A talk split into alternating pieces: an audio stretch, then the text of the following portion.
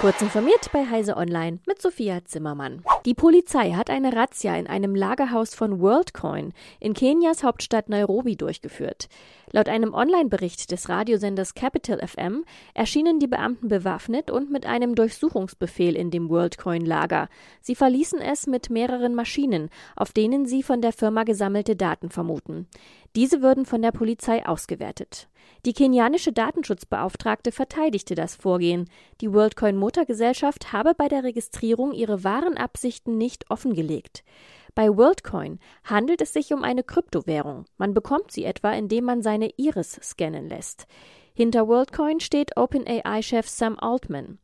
Zu den Ermittlungen gegen die WorldCoin-Muttergesellschaft kam es, nachdem die kenianische Regierung die Geschäftstätigkeiten von WorldCoin im Land unter Berufung auf Sicherheitsbedenken ausgesetzt hatte.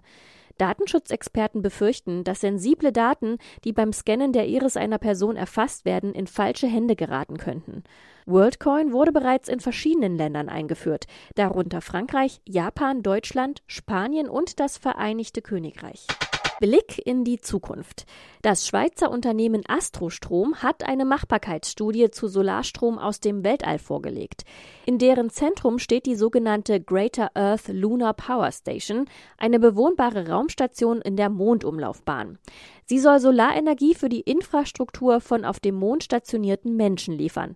Das Projekt entstand als Teil einer ESA-Kampagne. Laut Astro-Stromchef Arthur Woods sind die meisten erforderlichen Technologien dafür bereits vorhanden oder befinden sich in der Entwicklung. Die Raumstation soll etwa 61.000 Kilometer über dem Mond schweben. Zentraler Bestandteil sind dem Plan zufolge V-förmige Solarpaneele. Astrostrom schätzt, dass man so über 20 Megawatt Dauerleistung erzeugen könnte, um sie dann zu einer Mondbasis zu schicken oder später auch auf die Erde. Roboter gegen Unkraut. Ein Forschungsteam der Universität Bonn hat mit BonnBot 1 ein Agrarrobotersystem entwickelt. Es ist in der Lage, den Bewuchs auch größerer Agrarflächen zu kontrollieren und Unkraut mit seinen integrierten Werkzeugen zu bekämpfen. Dazu muss der Roboter das Unkraut genau erkennen und von Nutzpflanzen unterscheiden können. Die Landwirtschaft ist ein Sektor, der stark von der Automatisierung profitieren kann. Dabei sind zwei Teilbereiche besonders interessant, die mithilfe von Robotern vereinfacht werden können.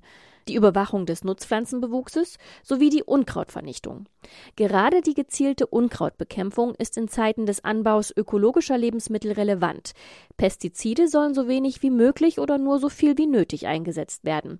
Außerdem hat eine Automatisierung noch den Vorteil, die Landwirte bei der Überwachung ihrer Kulturen zu entlasten. Ein Handbuch zum ethischen Umgang mit künstlicher Intelligenz gibt es bereits von der katholischen Kirche. Nun nimmt sich auch der Papst höchstpersönlich dem Thema an. Am katholischen Weltfriedenstag 2024 wird er eine Rede mit dem Titel Künstliche Intelligenz und Frieden halten. Der Weltfriedenstag ist zugleich der Neujahrstag. Inhalte der Rede werden regulär weit im Voraus bekannt gegeben.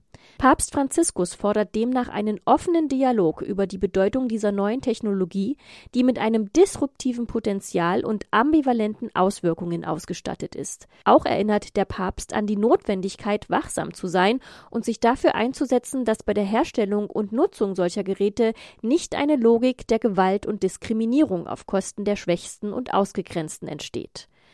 Freilich mahnt Papst Franziskus auch, man müsse die Technologie zum Wohle der Menschheit einsetzen. Diese und weitere aktuelle Nachrichten finden Sie ausführlich auf heise.de.